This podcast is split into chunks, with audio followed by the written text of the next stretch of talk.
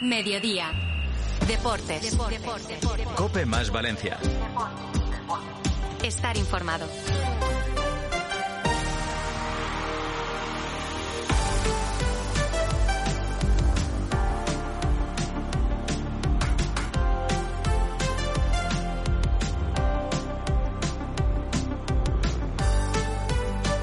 ¿Qué tal? Saludos, muy buenas tardes y bienvenidos a Deportes Cope Valencia. Es miércoles 24 de enero y desde ahora y hasta las tres y media de la tarde tenemos que contar un montón de noticias en torno al deporte valenciano.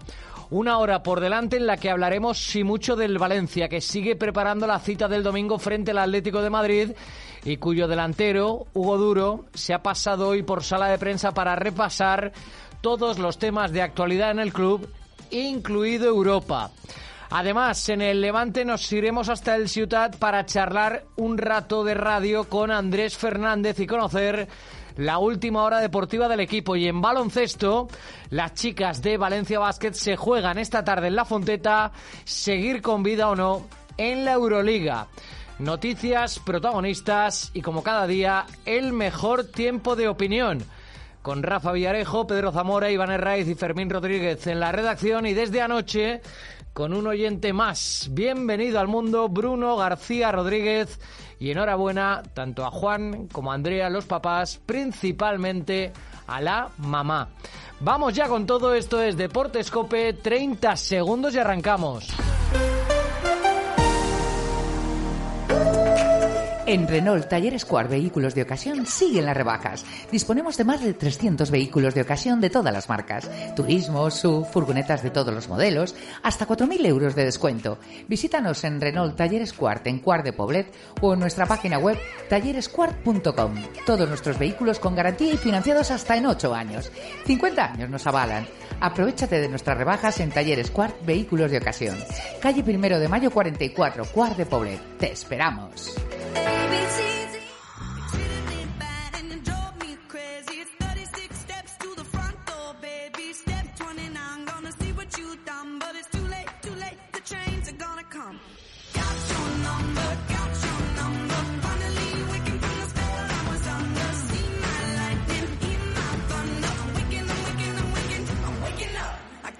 Dos de la tarde, 32 minutos. Bienvenidos, bienvenidas. Aquí comienza Deportes Cope. Abrimos la portada con las noticias más importantes y más destacadas que nos está dejando el día. Empezando por el Valencia, con protagonismo hoy para un futbolista que posiblemente se encuentre en el mejor momento de su carrera deportiva. Nueve goles, tres asistencias y siempre al servicio del equipo Ciudad Deportiva de Paterna. Rafa Villarejo. Eso es, se llama Hugo Duro y la vida le ha cambiado en tan solo unos meses. En junio contábamos que estaba en el punto de mira en la posible lista negra del entrenador Rubén Baraja, después de una temporada en la que las cosas no le fueron bien, pero lo mejor que hay, creo yo, es hacer autocrítica. Y el propio Hugo Duro hoy ha reconocido eso, que la cabeza se le fue, que venía casi sin ilusión a entrenar y que evidentemente también había mucho de su parte en esa devaluación como futbolista en la temporada pasada. Evidentemente todo arrastrado por el mal momento del equipo. Hoy Hugo Duro es imprescindible, es el máximo goleador. Le han preguntado por la selección, evidentemente ha salido el sol no solo para el equipo, sino para el futbolista, que como digo, ha reconocido que el año pasado incluso llegó, llegó a perder la sonrisa. El año pasado yo era un chico pues eh, que poco a poco perdió esa sonrisa y obviamente incluso todo el mundo me, lo notaba, pero bueno, creo que, hemos creado un grupo que más que un equipo somos, amigos, que aquí todo el mundo tiene asumido que, no hay ningún crack, que no hay ninguno que se pueda, que, pueda dejar de correr, nadie tiene los humos subidos hasta arriba, pues yo puedo decir que no está en un vestuario tan, unido y tan humilde como, como en este. Para mí es un orgullo, el Valencia es de los más grandes de, de España, eh, entonces ojalá esté muchos años porque la verdad que, que, soy muy muy feliz aquí. Me hacía bastante ilusión, siempre lleva el 9 en categorías inferiores, siempre me gusta ese número. Y bueno, eh, cuando se da la posibilidad yo se lo digo a, a, mi padre y mi padre me dice lo mismo que tú, que, que era bastante presión para mí, para ser en el Valencia, que iba a tener más focos, pero a mí me daba igual, era algo simbólico el número, creo, que no, no te hace ni meter ni fallar más goles. En el Levante, en un rato estaremos en el Ciutat para hablar cara a cara con uno de los pesos pesados del vestuario Granota. Antes, en portada, buscamos la última hora del equipo que prepara la cita del sábado frente al Tenerife, Pedro. Sí, desde hoy vuelta al trabajo, hoy en el Estadio Ciudad de Valencia, que por cierto el césped está bastante mejor, de lo que habíamos visto en los últimos partidos. Veremos qué tal el sábado, pero me dicen que está muchísimo mejor ese césped del Ciudad de Valencia y con buenas noticias. Ayer contábamos que en principio en el cuerpo técnico y médico pensaban que Alex Valle y Rubén Bezo estaban bien y es verdad que hoy han hecho trabajo específico al margen del equipo, pero Alex Valle y Bezo podrían jugar y podrían llegar a tiempo al partido del sábado ante el Tenerife, que por cierto lleva cuatro partidos sin ganar.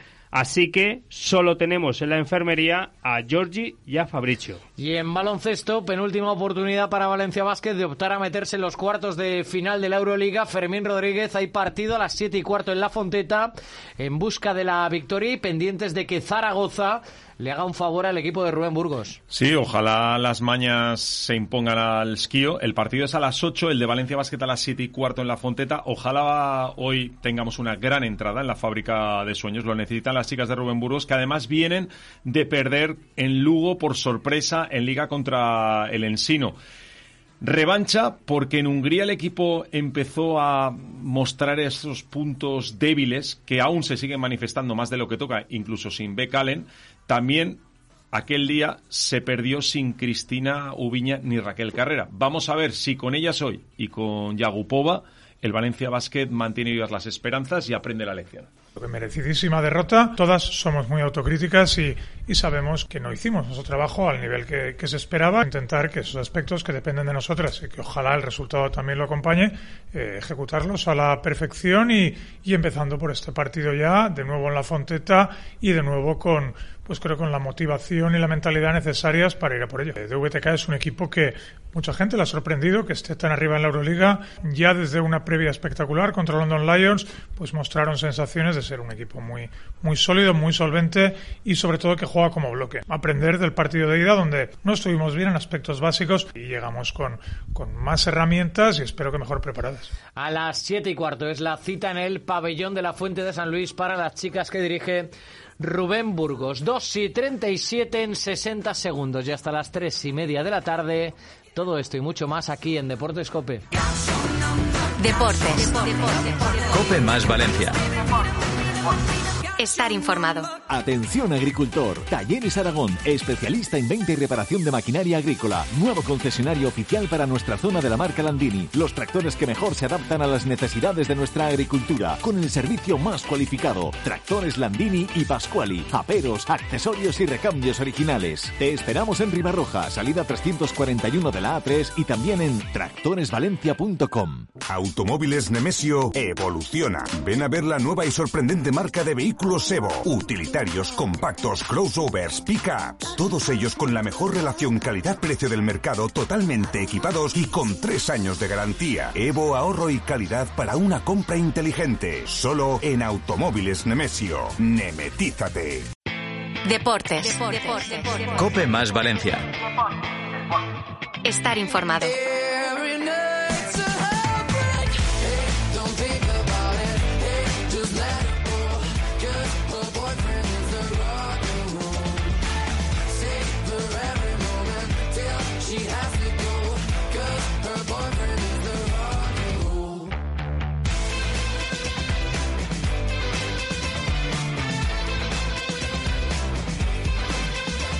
Hablamos del Valencia, regresamos a la ciudad deportiva de Paterna. Rafa Villarejo, el equipo sigue preparando la cita del domingo frente al Atlético de Madrid.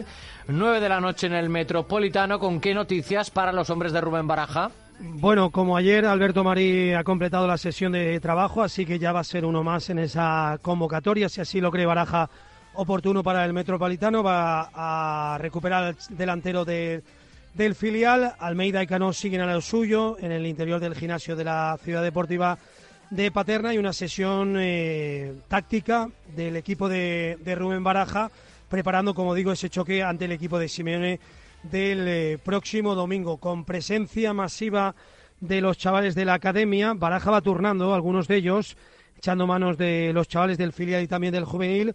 Hoy habituales como González, Hugo González, Yarek, pero también alguno nuevo que había estado anteriormente como Fadal, César Moreno, Camus o Rubén Iranzo. Es decir, que Baraja sigue mirando hacia abajo sabiendo el, buen rendimiento y la buena respuesta que le ha dado su apuesta de la pasada temporada por los chavales de, la academia.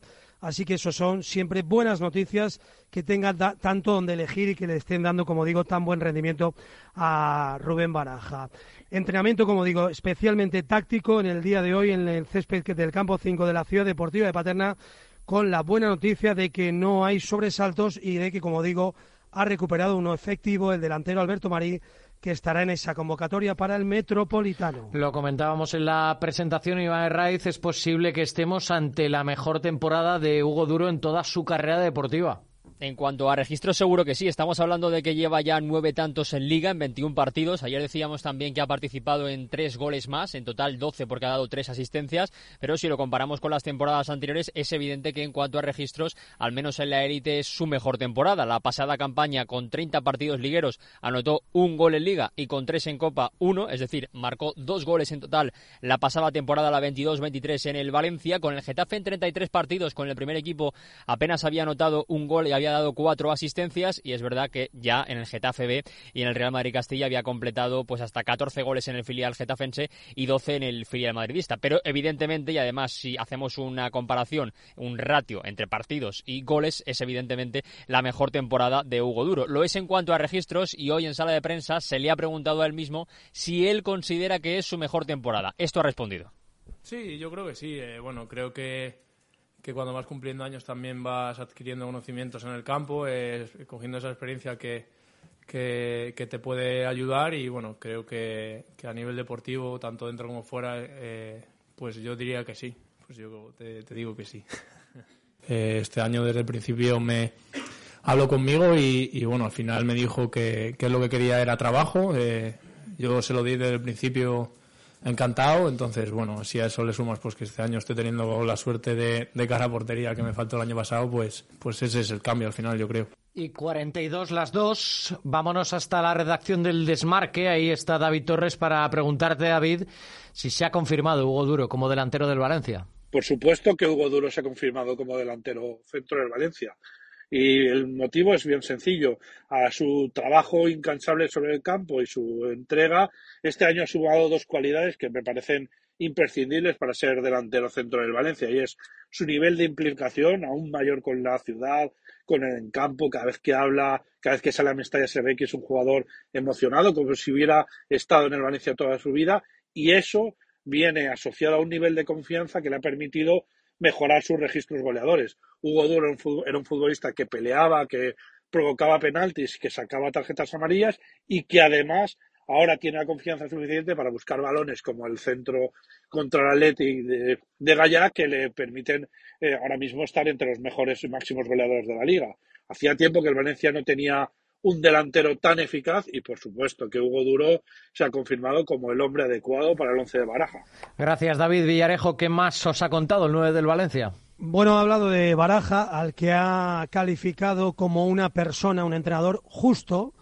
Dice que quien corre con el técnico vallisoletano eh, juega. El año pasado cree que no lo mereció y por eso tuvo banquillazos. Ha puesto, por ejemplo, el ejemplo de Samuel Lino, que era un pedazo de futbolista y que cuando no le fueron bien las cosas se fue al banquillo, como le ha ocurrido a casi todos los futbolistas con, Rubén Baraja. Así que cree que ese, esa humildad y esa, y esa justicia, esa meritocracia de la que hablamos siempre de Baraja, cree que es una de las claves de la que todo el mundo esté enchufado en ese vestuario. Palabras mayores cuando le han preguntado por la selección. Dice que de momento pasito a pasito a pensar en terminar un buen año con él Valencia y no ha rehuido a la pregunta del millón de la que ayer debatíamos. ¿Está el equipo preparado para mirar hacia Europa? Hablamos más que hace cinco meses. Eh, estamos lejos del descenso y bueno, creo que tenemos un grupo ambicioso eh, que obviamente queremos eh, mirar a Europa, pero bueno, también somos precavidos. Nos toca ahora el Wanda a, ganar y, ojalá cuando queden cuatro o cinco jornadas, pues de verdad podamos decir que, hay que luchar por Europa sí o sí. Pendientes de la Copa de África un día más. Ayer, último partido de la fase de grupos para Diacabí. Esta noche le toca a Marruecos con Amalá, Fermín. Sí, eh, Diacabí ayer, por cierto, que venía de jugar los dos primeros partidos al completo, los 90 minutos más descuentos. Eh, ayer su seleccionador Diaguará lo protegió en ese partido, ya estaba clasificado. Mm, por cierto, cayó Guinea con Acri, la selección de Diacabí 0-2 contra Senegal, pero se enfrentará a Guinea Ecuatorial en octavos el domingo a las 6 de la tarde. Ya sabemos que ese partido contra Atlético de Madrid se lo pierden los dos. También a Mala, que hoy, como tú bien decías, a las 9 de la noche, su Marruecos se enfrenta a Zambia. Y depende del resultado, pues puede por cuatro lados del cuadro. Puede ser primero, segundo tercero del grupo. Lo contaremos, como siempre. La operación Peter Federico, hablamos de movimientos de mercado, lo contábamos ayer. Sigue pendiente de la salida de Coba, que hoy juega con el Estoril las semifinales de la Copa en Portugal, Iván.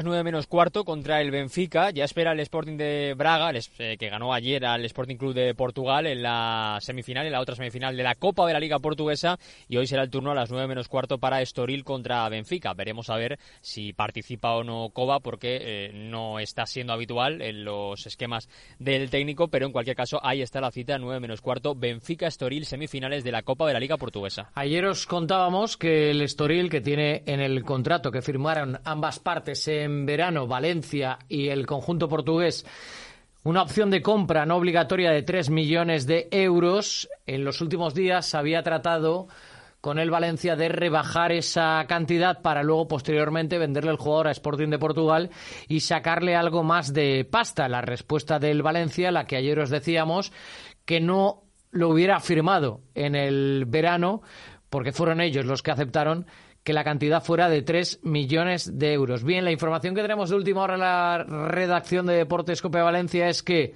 habría acuerdo verbal que en las últimas horas Estoril y Valencia, o mejor dicho, Estoril le habría comunicado al Valencia que sí, que iba a cometer la opción de compra en las próximas horas, en los próximos días, de 3 millones de euros por Coba, pero no hay nada firmado. Así que, de momento, paciencia a la espera de saber primero, como decía Iván, si esta tarde Coba juega o no en ese partido que Estoril tiene que disputar de semifinales de la tasa portuguesa frente a Benfica y posteriormente si Estoril intercambia documentos ya de manera oficial con el Valencia para hacer frente a los 3 millones de euros de la opción de compra del futbolista. Pero la noticia de última hora es esa. Estoril le habría dado el ok verbalmente al Valencia de que en las próximas horas, en los próximos días, iba a acometer la eh, opción de compra de 3 millones de euros. Cuando eso suceda, el Valencia primero se pondrá en contacto con Peter Lim,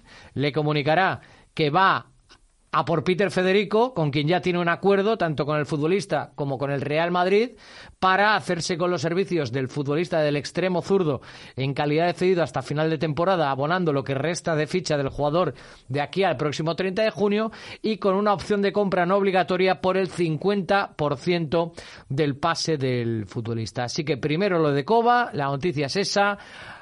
Ok verbal de Estoril en el día de hoy al Valencia vamos a acometer la opción de compra de 3 millones de euros por Coba que tiene Estoril con el Valencia, cuando eso suceda de manera oficial, el Valencia se lanzará a por Peter Federico. En el Levante, Pedro, venta importante en el femenino, pero hablando de la situación económica del Valencia, nos remitimos a la del Levante. ¿Puede fichar con este dinero para el masculino? No, Desafortunadamente no puede fichar por, para el equipo masculino. Según fuentes oficiales, confirman a COPE que no es posible eh, utilizar ese dinero. El Levante, si no pasa nada de aquí, en las próximas 48 horas, va a formalizar la venta de la atacante colombiana Mayra Ramírez al Chelsea por un montante muy cercano al medio millón de euros, que es la cláusula de rescisión de la futbolista del Levante que tiene contrato hasta 2025, pero el Levante no puede usar ese dinero para invertirlo en este mercado de invierno. Eh, aunque el Levante ingresara no sé, vamos a decir un jugador que no va a vender. Oriol Rey, eh, dos millones de euros, ya sabemos que por las normas de la liga no podría reinvertir todo ese dinero en la inversión para un futuro futbolista de mercado de invierno, pero ni siquiera un porcentaje mínimo de esos 450.000 euros por los que va a vender el Levante a Mayra al Chelsea, puede invertirlo para fichar para el equipo de Javi Calleja. Duda despejada, por tanto, a pesar de la venta importante de la jugadora del Levante femenino por casi medio kilo, ese dinero no se podrá reinvertir en acometer el mercado de invierno, reforzar, a fin de cuentas, el equipo de Javi Calleja. Y varias de juveniles, la primera te has marchado a la ciudad deportiva de Buñol, Iván, porque allí a las 4 de la tarde tienen que arrancar los octavos de final de la Copa del Rey Juvenil, en este caso, evidentemente, para el Levante. Es un partidazo contra el Atlético de Madrid y tiene una enjundia especial porque es verdad que no es histórico, puesto que el Levante ya ha jugado incluso cuartos de final de la Copa del Rey en ediciones eh, próximas, o mejor dicho, eh, sí, cercanas a esta fecha, sino porque el Levante viene de ganar en la ronda de 16 a final 7-0 eh, a la Real Sociedad en un partido en el que fue absolutamente superior y que dejó muy claro cómo compite este equipo, del que hemos hablado alguna vez en cope.es barra Valencia, de esta generación en su mayoría 2005 del Levante Va líderes también del grupo 7 de División de Honor Juvenil y hoy tienen esta cita a partir de las 4 de la tarde. Estaremos muy pendientes. Levante, Atlético de Madrid, intentando dar una alegría también la cantera al club pasando por un mal momento. En La hora no es la mejor, quizás a las 4 de la tarde en la ciudad deportiva de Buñol. No sé si se espera un gran ambiente para este partido, que insisto, como decía Iván, es un partidazo de juveniles. Bueno, de momento está llegando ya sobre todo gente del Atlético de Madrid y hasta los equipos que han eh, revisado un poco el eh, césped y el estado del terreno de juego y vamos a ver si, si, llega gente, ¿no? Yo creo que al final, sobre todo gente de fútbol va a haber, mucha gente de fútbol, ese tipo de partidos para ojeadores, para representantes, para incluso aficionados del fútbol base, es una muy buena oportunidad. Padres seguro que también, pero es cierto que por la hora igual y al ser día laboral no acompaña para que esto esté a rebosar. Pregunta Pedro en qué campo es. Bueno, no sé los números, pero es el campo de abajo del todo, Pedro. No, el más grande. del parking. Sí, pero que si no es el principal en el que juega normalmente el filial, donde se empieza a las 4 eh, eh, pregunta un poco de cuñado. Los partidos de juveniles eh, siguen durando como los de los, mayores, ¿no? 45 cada partido. la iluminación de ese campo no está mal. Ya, por eso, pero bueno, que si hay prórroga y penaltis y tal, la iluminación va a ir justita, ¿eh? Bueno, yo he visto partidos aquí por la tarde. No, yo no, he dicho no, está para transmitirlos en televisión. Ahí voy, digo que va a ir justita. No digo que no se pueda ver, pero que digo que va a ir justita. Sí, bueno, hasta iban para contarlo a través de las redes sociales, de la radio, de Destino a Primeras y tiene un montón de, salidas. Por eso se ha marchado corriendo para, para allá. Eh, es campo de césped artificial. El campo de abajo el campo grande es de, de, césped artificial que, como decía Fermín, además en los últimos años lo adecuaron con unas gradas Hace un día fantástico, que vamos que, pero que, ¿eh? chirriaba que ese campo que ha visto partidos muy importantes de la, del fútbol base no tuviera unas mínimas gradas para que la gente estuviera más mucho más, más cómoda. ¿Qué dices? ¿Que hace buen día? ¿Hace viento? No, muy buen día, pero viento hace. Eso ya sabes, Vaya. Eso sabes que es, inseparable de la palabra. Estoy ahora mismo justo enfrente del banderín, aquí de pie, en el, en el campo. No tengo tan claro que vayan a dejar pasar a las gradas porque están poniendo unas vallas. No sé si quieren dejar eso para autoridades y jugadores no convocados, pero, pero bueno, sí, sí, en cualquier caso, un día fantástico aquí en Muñol. Y es noticia COPE, eh, hablando de juveniles, cambio en el banquillo del juvenil valencianista. Sí, precisamente por la situación del juvenil A en ese mismo campeonato en el que el Levante va líder, porque el Valencia es sexto clasificado, está a 12 puntos del Levante, y eso que el Levante ha perdido dos partidos de forma muy reciente, pero la distancia era muy superior hace, hace varias semanas. El Valencia se metió de milagro en la Copa del Rey Juvenil, a la que se meten los cuatro primeros de cada grupo y los mejores quintos. El Valencia se metió, se metió como uno de los mejores quintos, pero cayó en 16 avos de final en la, en la primera ronda contra Las Palmas. Es una cuestión de sensaciones. El Valencia ha destituido a Paco Cuenca, que venía de ser campeón la temporada pasada con el, con el Juvenil A, y ha colocado a Miguel Ángel Villafaina, que hace unas temporadas fue segundo de Óscar Fernández en el Valencia Mestalla, que viene también de entrenar, por ejemplo, equipos como el Orihuela en segunda B y en tercera ref, tiene mucha experiencia y con este movimiento de timón intentan pues eh, cambiar un poco la dinámica de cara a esta segunda vuelta y que mejore la situación, así que la noticia, como digo, es esa. Se marcha Paco Cuenca, destituido esta mañana, y ha, ha entrenado Miguel Ángel Villafaina, que estaba ahora mismo, después de haber sido segundo de Óscar Fernández y demás, en el departamento de scouting, de captación del Valencia Mestalla. Eleva considerablemente el nivel el Valencia en su juvenil en cuanto al banquillo se refiere. Cinco para las tres, un anuncio y abrimos el mejor tiempo de opinión. NHC, pelucas de pelo natural a medida para diferentes calvicies. Areata, frontal fibrosante y pelucas oncológicas. Si buscas naturalidad tanto en hombres como mujeres, no dudes en llamar a NHC 963-813-803. Se hacen pelucas oncológicas con tu propio pelo. Pide cita en el 963-813-803 o en la web nhc.es.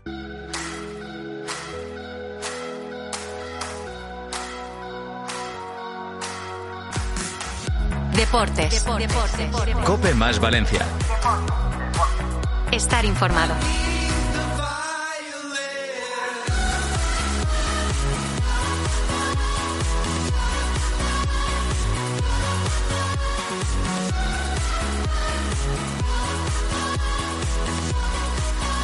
Continuamos en directo en la sintonía de Deportes Cope Valencia. Regresamos a la ciudad deportiva de Paterna. Mañana tendremos tiempo para ampliar esta noticia.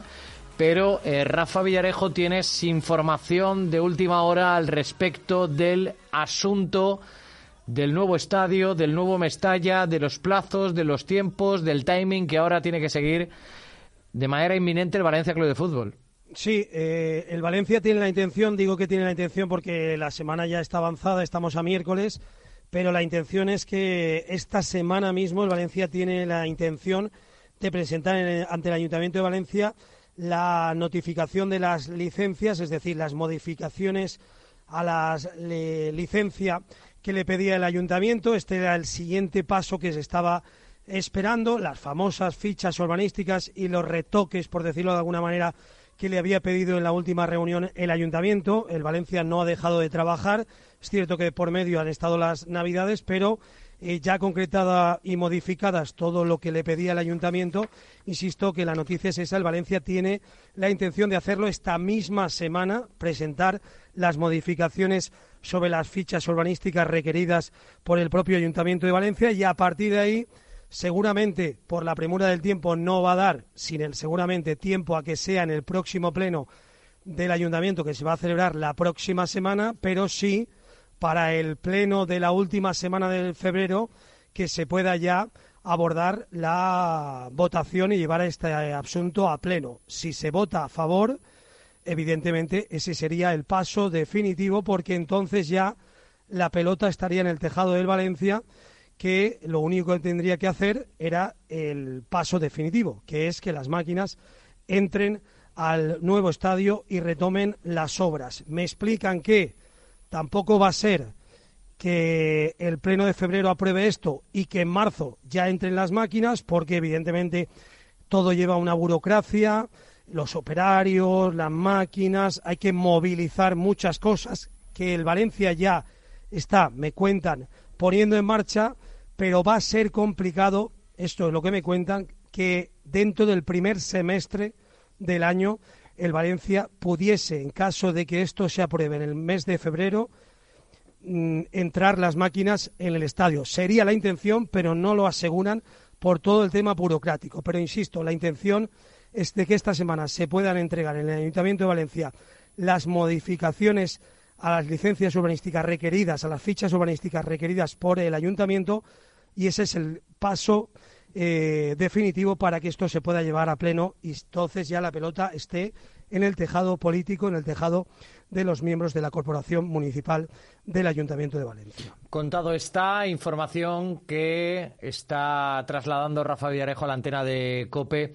a las 3 de la tarde en el día de hoy en torno a las fichas urbanísticas y el timing marcado por el Valencia Club de Fútbol para abordar esta misma semana al respecto. Recuerdo en lo deportivo, a nivel de mercado, que hemos contado que el Valencia tiene el ok verbal del Estoril para afrontar acometer la opción de compra de 3 millones de euros por Kovac Indredi, futbolista que está cedido en el conjunto luso y que en la tarde de hoy, de hecho, tiene que disputar las semifinales con el Estoril frente a Benfica de la tasa portuguesa. Estoril quiere ejercer la opción de compra ya de 3 millones por un futbolista que apenas está contando para los planes de su entrenador, pero porque tiene trampa el asunto. Estoril se lo va a revender al Sporting de Portugal por una cantidad algo superior y sacarle un pellizco a la operación. Cuando eso suceda, el Valencia hablará con Peter Lim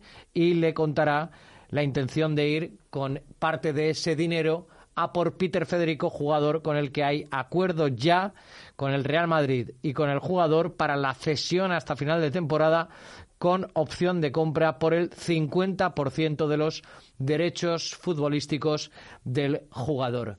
A nivel deportivo, y el protagonista del día ha sido Hugo Duro, el que ya hablábamos en el día de ayer. Le preguntaba a David Torres en el Desmarque Valencia si ya se ha ganado el derecho a sentirse como el nuevo titular ya no de este Valencia, sino del Valencia Hugo Duro con las actuaciones que está teniendo hasta la fecha.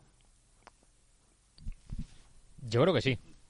Yo creo que se lo ha ganado y sobre todo en este Valencia. O sea, eh, estamos hablando desde el mercado estival que que había dudas, ¿no? Porque el Valencia quería un delantero, que era Rafa Mir, que no llegó Rafa Mir, y entonces la gente se quedó un poco con la sensación de qué difícil va a ser este año marcar goles a tenor del rendimiento que había ofrecido hasta ahora Hugo Duro, pero fíjate, es que está reivindicándose, no solo por lo futbolístico, que, que al final en el fútbol manda los goles, sino que yo creo que hay un punto de implicación que, que une a Hugo Duro con la grada, que une a Hugo Duro con Baraja y que representa muy bien los ideales del Valencia Club de Fútbol en este momento.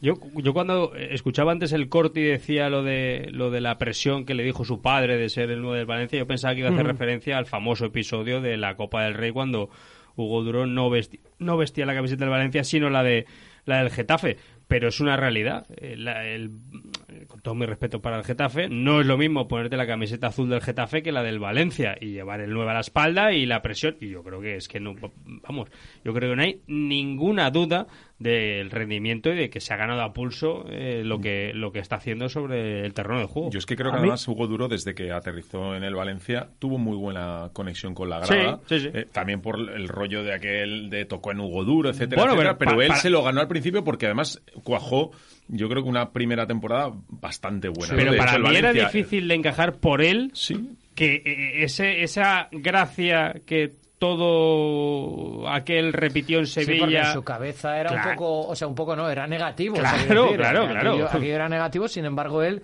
que tiene pinta de ser buen encajador en la vida y en el deporte, Mm, lo asumió con naturaleza y le dio la vuelta al calcetín. Ahí voy, es que eso es muy importante para mí, porque era una cosa negativa, era eh, que se me entienda la presión, una especie de meme, el famoso gol de Hugo Duro. y él ha convertido en eso en que la gente le aplaude a rabiar cada vez que sale. Pero es que aparte, incluso el año pasado, en, y perdona Rafa, el año pasado, que tuvo un año muy flojo, además. Horrible. ¿Vale? Yo creo que la grada no era de los jugadores con los que se ensaya, porque es verdad que Hugo Duro, en un mal año suyo cara a portería, es cierto que cuando él salía y físicamente estaba bien, que no estaba lesionado, era un tío que va al choque, que pelea, que brega, y eso a la gente en Mestalla le gusta. Claro, si a eso este año unes el, el, virtuosismo que está mostrando cara a portería, pues obviamente, claro que Hugo Duro, que encima está siendo más profesional que el año pasado, que además él lo ha reconocido, pues para mí es un jugador muy, muy valioso. Como él ha dicho, se han alineado los astros y, primero porque es un Y su cabeza, ¿eh? Claro, que congenia mucho con la, con la grada porque es un carácter jovial, es un chavalín al final. Y, él mismo lo ha dicho, a mí me gusta reír y, me gusta conectar con la gente, soy un tipo humilde, sencillo, muy cercano a la afición. Yo creo que todo eso llevado a que él es un futbolista tribunero, bien entendido la palabra tribunero, es decir, de los que le gusta la grada, porque no escatima ningún esfuerzo, más allá de que eso lo traduzca después en fútbol, el año pasado no lo hizo, y este año, como él ha reconocido, pues primero con la autocrítica, después me imagino que con la llamada de atención del propio entrenador Baraja, de lo que él escucharía en el run run del mercado que hablábamos de si estaba en la lista negra y todo eso, pues sumado evidentemente a la pizca de fortuna que siempre hay que tener en el mundo del fútbol, que es que lo que antes chutabas tres veces y no te entraba ninguna, hoy chutas una y te va para adentro, pues le ha cambiado la vida. Y, y es un tío que además se le nota que, es feliz porque es agradecido, agradecido con el cambio y la fortuna que le ha dado la vida de ponerlo en un Valencia, que sí, un Valencia de mínimos, en el que definitivamente con nueve goles se ha convertido en, una de las estrellas sin ninguna duda. Y, y, volvemos a lo mismo este año, que él mismo lo ha dicho en cuanto a cracks se refiere, yo creo que el Valencia de Baraja pide mucho más este perfil de futbolista, que, estamos seguros de que no es una estrella y que probablemente no vaya a ir de aquí, de aquí al Bayern de Múnich, pero, pero que al final te, te pelee, te trabaje y sepa y sea consciente dónde, dónde está y cómo tiene que hacerlo. ¿no? Yo creo que Hugo Duro se ha adaptado, vamos, como anillo al dedo a este Valencia. Oye, Rafa, de la información que acabas de contar del tema de las fichas urbanísticas, de los movimientos del Valencia, del futuro pleno donde se tienen que teóricamente aprobar, llevar a votación y aprobar. ¿Qué sensación te da en las últimas horas, en los últimos días, con las conversaciones que estamos manteniendo con los diversos protagonistas de toda esta historia? ¿Qué, qué feeling tienes al respecto? Porque ya de momento nos hemos encontrado con que aunque ellos no quisieran que fuese así, todo hace indicar que ya en el primer semestre de 2024 no van a entrar la, no van a poder entrar las máquinas. ¿A, qué te huele todo esto? Quisieran acelerarlo, pero eh, son precavidos y prefieren no poner fecha y por eso la precaución de decir vamos a ver si puede ser en el primer semestre nos encantaría, pero va a ser complicado.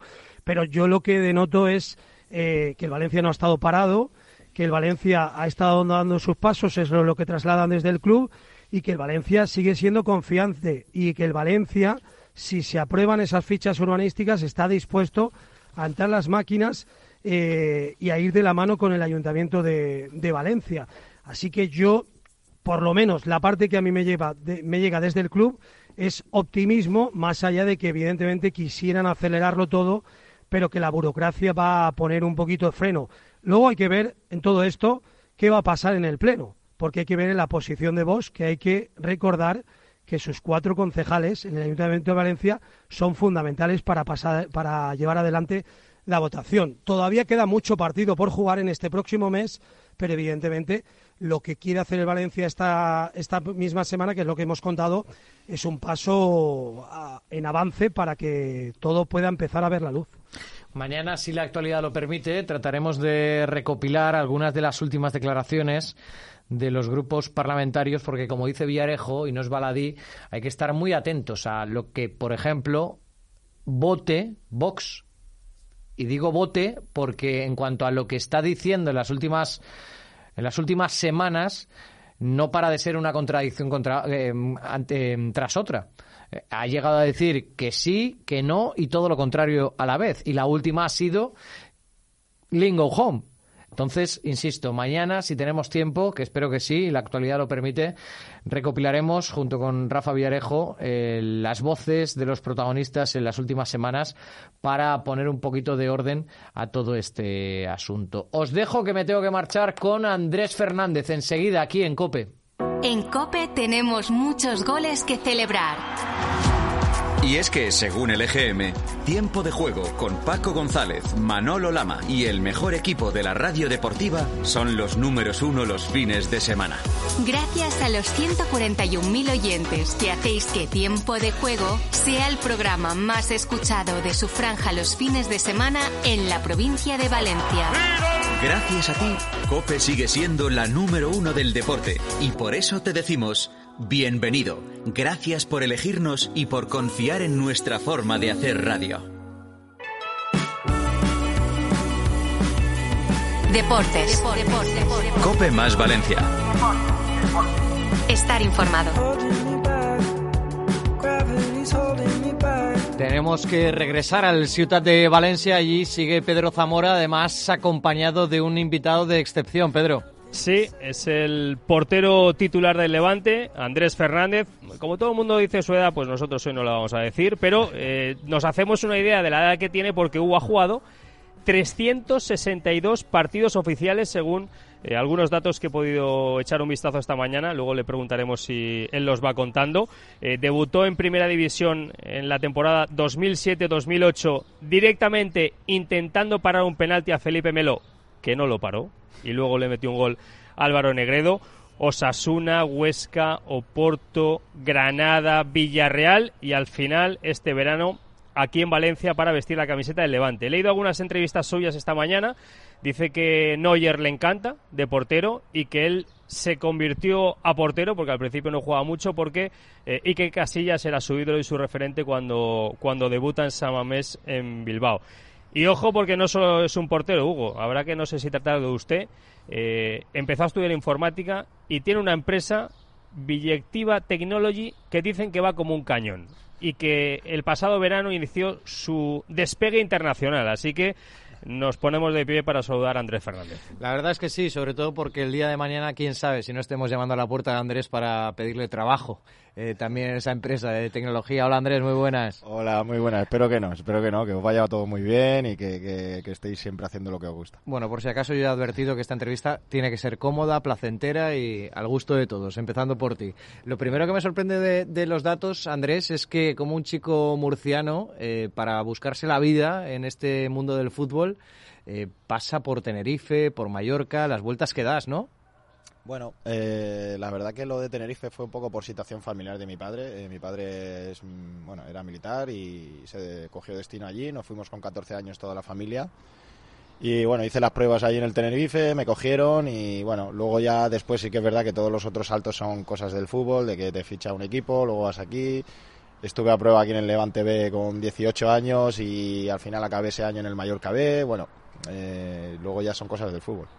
Me han dicho lo de tu padre, que era militar, que es algo que has heredado tú dentro de los vestuarios, de los terrenos de juego en tu día a día, porque eh, me describía gente que te conoce a la perfección como un tipo con unos valores muy marcados, eh, con una jerarquía importante dentro de los grupos de trabajo y sobre todo con una disciplina, una metodología, tanto en el campo como en la vida, que te ha llevado hasta donde estás, a tener esa trayectoria que antes describía Pedro. ¿Van por ahí los tiros? Sí, yo creo que tengo valores que me ha inculcado mi padre por, por todo su, su trabajo también que ha tenido y, sí, porque yo creo, yo creo mucho en la disciplina, eh, independientemente que, que pueda ser un jugador más importante o menos importante, creo que la disciplina hay que tenerla siempre. Eh, yo sí, por ejemplo, puedo tener 37 años, pero o sea, aquí hay cinco capitanes, mi protocolo es hablo con los capitanes y que los capitanes hablen a la plantilla en cualquier cosa importante, entonces para mí la jerarquía y la disciplina tiene que ser porque yo creo que es la forma de que los equipos, los grupos y todo funcione. Y las empresas. ¿Cómo es? Y las empresas también, evidentemente, luego te preguntaré por ello. Eh, ¿Cómo es eso de, vivir en casa de un, de un militar? Que suena algo lejano para los, los que no lo hemos tratado en la vida. Bueno, pues a ver, mi padre lo considero un padrazo, eh, que además le quiero un montón y bueno, tuvo una situación, tuvimos una situación difícil el año pasado y la, ha salido adelante como, como un titán y me alegro mucho su mentalidad que tiene de, mm, salir adelante pues es lo que le ha llevado a recuperarse y seguir recuperándose. Eh, y bueno yo creo que eh, esa disciplina que hemos tenido en casa pues era pues cosas como oye la comida pues eh, no está mala. Puede estar quemada o algo así pero no está buena ni mala te la tienes que comer. Y si tu madre te pone lentejas y no te gusta pues te las comes. Y si no te las pongo en el desayuno al día siguiente que, que me lo dice alguna vez al final yo creo que esos son valores de, también respeto un poco a las personas, respeto a la persona que te ha hecho de comer y que tienes que estar agradecido, respeto un poco también a la gente que trabaja, porque yo creo que en un, en un equipo, dentro de un club, hay mucha gente que trabaja que no cobran ni por asomo lo mismo que nosotros y están todos los días recogiendo papeles, recogiendo cosas, pues todas esas tonterías, yo creo que tenemos que agradecer también que haya gente que nos ayude y, y yo creo que esos valores y esa disciplina pues es lo que intentó mi padre desde casa inculcarme. ¿Sientes que se está perdiendo eso, Andrés?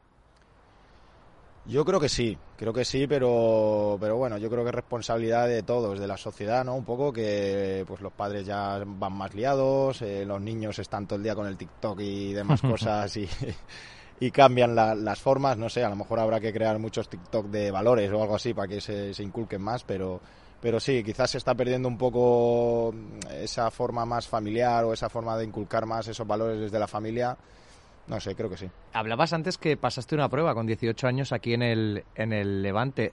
¿Qué recuerdas de aquello? Pues me acuerdo de, que me pegaban unos pelotazos los del primer equipo que no veas, que pegaban muy fuerte al balón. Me acuerdo del entrenador de porteros Pepe Puch, que estaba... un mítico, sí. Sí, sí. Y además me lo encontré alguna vez en la ciudad deportiva y lo hemos recordado. Y bueno, la verdad me acuerdo fue, mm, me, metieron en un piso ahí en Buñol durante una semana, eh, estuve entrenando prácticamente todos los días, entrenaba también con el primer equipo y la verdad me, lo recuerdo muy bien y me acuerdo que Pepe Puig me lo dijo muy claro, me dijo, oye, nos gustas como portero, pero ahora mismo tenemos ocupado tanto el primer equipo como el filial y no, no tenemos hueco. Las vueltas que da la vida, ¿eh? Y has acabado aquí en el, en el Levante como un fichaje estrella de la pasada temporada, el pasado verano, que, se ha consagrado como uno de los jugadores referentes esta, esta campaña para la, para la grada. ¿Te imaginabas que, que la vida te pudiera traer de nuevo aquí? Pues no, no me lo imaginaba como tal, pero sí que es verdad que siempre el Levante me... Bueno, tengo muchos amigos que son del Levante, que siempre me hablaban, siempre que venía a jugar aquí venían a verme y siempre me hablaban bien de, oye, algún día tienes que venir al Levante. Me acuerdo de Paquito que, en primera algún partido me decía, algún día vendrás aquí a jugar, algún día jugarás aquí. Y, bueno, cuando fiché fue lo primero que se lo dije. Digo, mira, Paquito, al final, pues sí que he venido. Entonces, bueno, sí que es verdad que era un club que, que a mí siempre me ha gustado, me ha transmitido mucha, mucha buena energía y, bueno, y es un placer estar aquí. Tú acabas muy bien en el Huesca. ¿Por qué el Levante? Porque creo que vienes con la carta de libertad, ¿no? Si no me corriges. Es decir, que, que podías tener, seguramente tuvieras este pasado verano eh, a través de tu agencia de representación la llamada de, de muchos clubes interesados en ti. ¿Por qué el Levante? Bueno, aquí pues a lo mejor es algo que no se ha comentado a nivel, o yo por lo menos creo que no lo he comentado nunca a nivel público ni allí ni aquí. Eh, fue una situación primero familiar, ¿no? Por lo que comentaba antes. Eh, quería estar más cerca de mi familia, quería ver si podía haber la opción. Es verdad que hubieron muchas opciones más de las que pensaba. Pero realmente eh, yo cuando llamó el Levante fue la, opción que dije, si, si no continúa en Huesca por el tema sobre todo este, eh, tiene que ser eh, Levante por, por todo, ¿no? Por tradición, por club, por, por el intento de, luchar por un ascenso y, yo creo que fue un cúmulo de cosas. no me digas los nombres si no quieres, pero, pero ¿cuántas ofertas pudiste tener este verano? Bueno, eh, Aquí en España la verdad que preguntaron muchos equipos, ¿no? En segunda división, pues no te puedo decir que la mayoría, pero, pero todos preguntaron por mi situación, muchísimos. Normal. Algunos sí que dieron cifras más o menos por dónde se podían manejar, otros pues bueno, simplemente querían ver si podía haber un acercamiento y bueno, eh, fue una situación que, que, por un momento pues me, me generó un poco de confusión, pero tenía claro lo del Levante y, por y bueno, doy gracias de que se haya dado. Con el míster, con Javi Calleja, habías coincidido como entrenador, jugador, tu portero, el entrenador del Villarreal y también como compañeros, incluso en su última etapa en, en Osasuna. Mm, ¿También hizo fuerza para que eligieses el Levante? Bueno, no sé si hizo fuerza él internamente, lo que sí que es verdad que yo, aparte de, con él, con Jesús también, el entrenador de porteros, teníamos confianza y, bueno, yo simplemente intentaba ver que, lo que se me decía por parte del club coincidía con lo que realmente era, ¿no? Y, cuando ves que, realmente el club sí que estaba decidido y que solo había que eh, sacar la situación que tenía Dani, eh, pues bueno, me dio confianza para, para, aguantar lo que aguanté, porque es verdad que, al principio es fácil cuando llegas en julio y pasa una semana y pasa otra y dices, bueno, se hará, se hará, pero cuando ya llegaba agosto, la verdad que hubo ahí un momento que no sabía yo si iba a ir para adelante el tema. Osasuna, Porto, Granada, Villarreal, Huesca, tienes una trayectoria, como decía Pedro, de casi 400 partidos profesionales en la en la élite. Bueno, si eh, se cuentan los de segunda B, no, los he contado. Yo es que no ahí tenía ficha profesional, ¿eso se cuenta o no? es, increíble que hayamos dicho antes de la entrevista, vamos a cuidar a Andrés y le estemos quitando partidos. No, no, pero es curioso porque es una pregunta que siempre me he hecho, porque yo tengo contrato profesional y jugaba en segunda B y en tercera incluso con el Tenerife. Yo no los cuento. Y eso no se cuenta, ¿no? Yo solo cuento primera y segunda y bueno, en la Liga Portuguesa, lógicamente. Claro, porque, porque Pedro se ha puesto a Andrés muchas veces guantes y sabe que jugar en segunda división B es algo sencillo, que hacéis cualquiera y, que, y, que, y que no cuesta cada mañana levantarse para ir a, a un partido profesional. Es, es, una cosa increíble, Andrés. Pero no sé si es más dura la segunda B o, o, la primera. Quiero ¿eh? recalcar y dejar claro que ha sido Pedro Zamora, ¿vale, Andrés? Vale, el, vale, que, vale, el, no que, pasa el que ha decidido. Yo, para mí, has jugado más de 400 partidos en, en el fútbol profesional y es con lo que nos quedamos. Con esa experiencia. Ha Champions también, no se te olvide. eso, ya no, ¿eh? con esa experiencia, con esa trayectoria, Andrés, eh, ¿cómo has visto al al Mister gestionar sobre todo un mes de diciembre gris oscuro, casi negro, que, lo habéis pasado mal, que él ha estado en entredicho, que no salían las cosas. Eh, ya lo conocías como jugador, luego como entrenador. En esta etapa eh, al frente del, Levante lo estás viviendo esta temporada. ¿Cómo, cómo viste eh, al Mister en, en esos días? Bueno, lo vi, pues lo primero muy implicado en cambiar la situación. Yo creo que él, pues siempre, independientemente de que las cosas salgan bien o, mal, él, yo creo que siempre, tanto él como su grupo de trabajo, ¿no? Son gente que, que trabajan, que tal.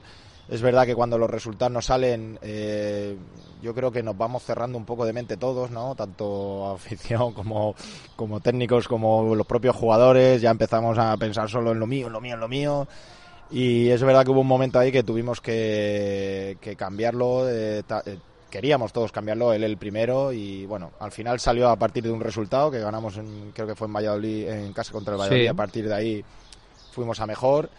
Pero bueno, sí que es verdad que fue una situación donde todos sabíamos que la cosa estaba muy tensa.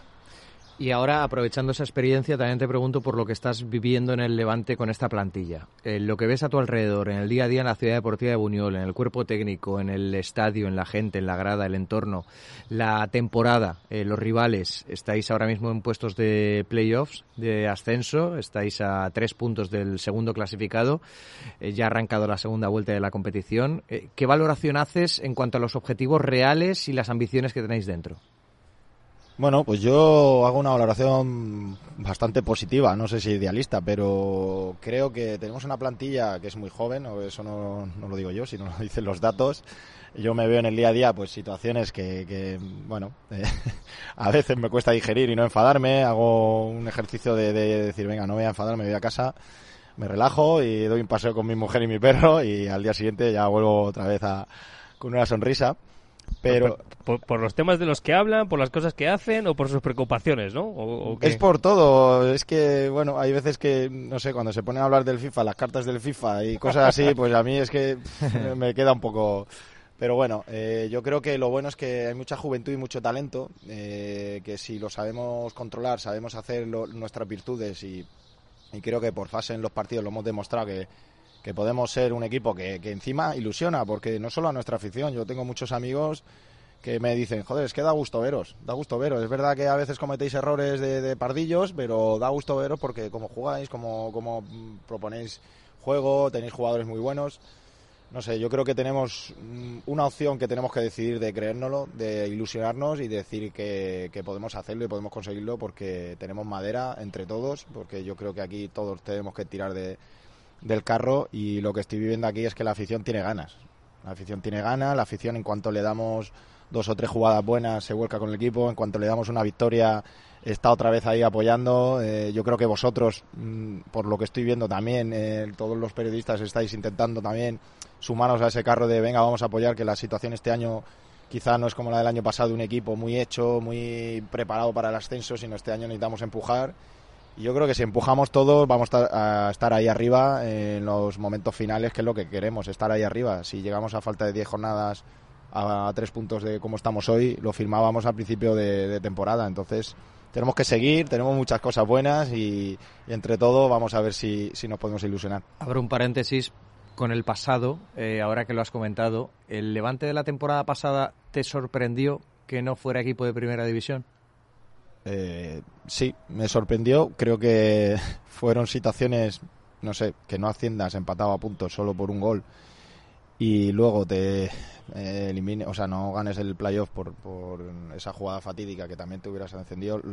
Yo creo que estaba hecho para ser un equipo de primera. Eh, los datos lo daban, eh, quitando el inicio de liga, los demás los datos lo daban y y la verdad que es una pena porque creo que esa plantilla era pues una plantilla muy hecha, muy que sabía lo que hacía y, bueno, eh, ya es pasado. Tengo una más que preguntarte y seguro que Pedro Zamora tiene eh, alguna cuestión que, hacerte. Estamos hablando en directo con Andrés Fernández, guardameta del Levante Unión Deportiva, uno de los pesos pesados, sin duda, a pesar de solo haber llegado este pasado verano dentro del vestuario de, de Javi Calleja. Andrés, firmaste por una temporada más otra opcional eh, em, ¿Esa opcional depende de ti, depende del club, es de ambas partes?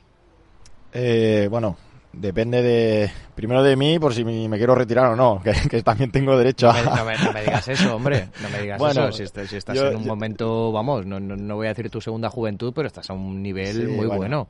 Yo lo digo porque quiero disfrutar y yo se lo digo a mis compañeros, independientemente que te puedan salir las cosas mejor o peor, creo que el disfrutar no es que te salga todo bien siempre, sino que aunque haya errores, oye, no pasa nada, venga, vamos a tirar. Pues eso, yo llamo disfrutar, ¿no? Que quiero ayudar, quiero disfrutar y, Y contractualmente, que es la pregunta tuya más bien, eh, el club tiene un, un, derecho exclusivo hasta el 30 de mayo y luego hay unas diferentes situaciones que si se dan pues eh, se renueva automáticamente.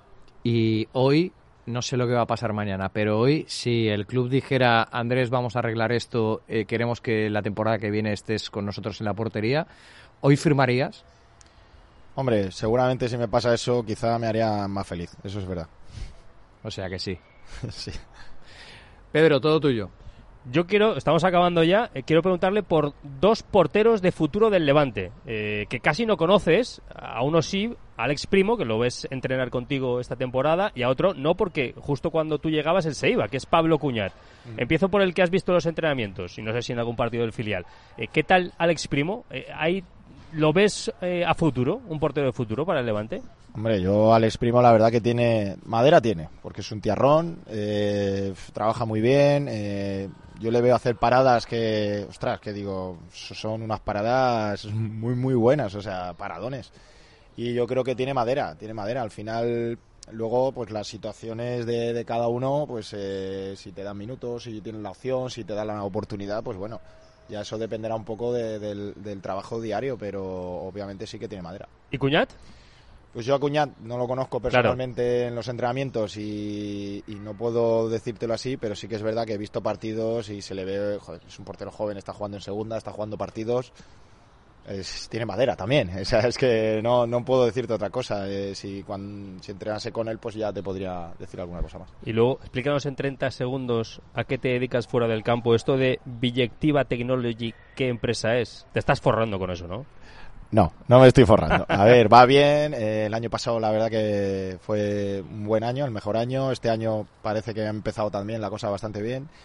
La idea era un poco porque a mí me gusta, bueno, en la carrera del futbolista se acaba y yo creo que mmm, pocas veces el futbolista o pocos futbolistas a lo mejor piensan en que eso se va a acabar sí o sí. Es que, es que da igual, o sea, por mucho dinero que ganes o, o te gastes, se va a acabar, ¿no? Y yo pensaba en, en tener algo para, para el futuro y me dio por juntarme con dos socios y fundar esta, esta sociedad de inteligencia artificial y automatización. Y bueno, ahora entra un grupo con nosotros importante de la región de Murcia, logístico, que se ha metido dentro de la, de la empresa y estamos intentando crecer y bueno, con la idea de que pues si me retiro pues poder eh, dedicarme a eso que me gusta mucho, sobre todo por el hecho de formar el equipo, la gente que está trabajando, el el ver cómo crece un proyecto, cómo tienes que buscar muchas similitudes, veo muchas similitudes con el fútbol, de que en un vestuario tienes que buscar que la gente esté conectada, que la gente se apoye, que tal, en una empresa esto es igual, porque si no, no sale adelante, así que la verdad que para mí es un proyecto que me ilusiona, pero que ahora mismo lo tengo en segundo plano, sabiendo que lo importante es cuidarse, eh, entrenar y, estar preparado para el fútbol. Oye Andrés, eh, ¿cuánto te costó superar, entre comillas superar, porque ya tienes un, ya tienes costra, ya tienes, ya tienes unas cuantas cicatrices, pero ¿cuánto te costó mmm, a nivel mental eh, liberarte del de error contra el Albacete? Porque imagino que le darías muchas vueltas. Hombre, la verdad que me liberé cuando me metió el gol.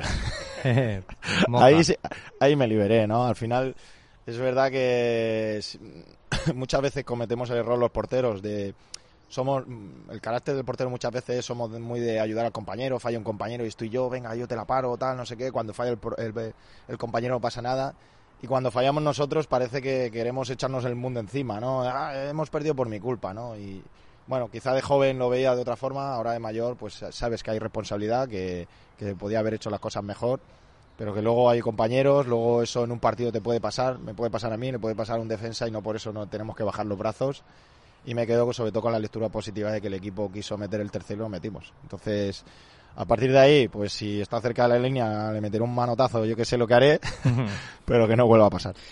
Estamos muy contentos de este rato de radio con Andrés Fernández, el guardameta del Levante Unión Deportiva, que nos ha hablado del fútbol, nos ha hablado de su equipo y nos ha hablado también de su vida, que creo que es también importante conocer a las personas.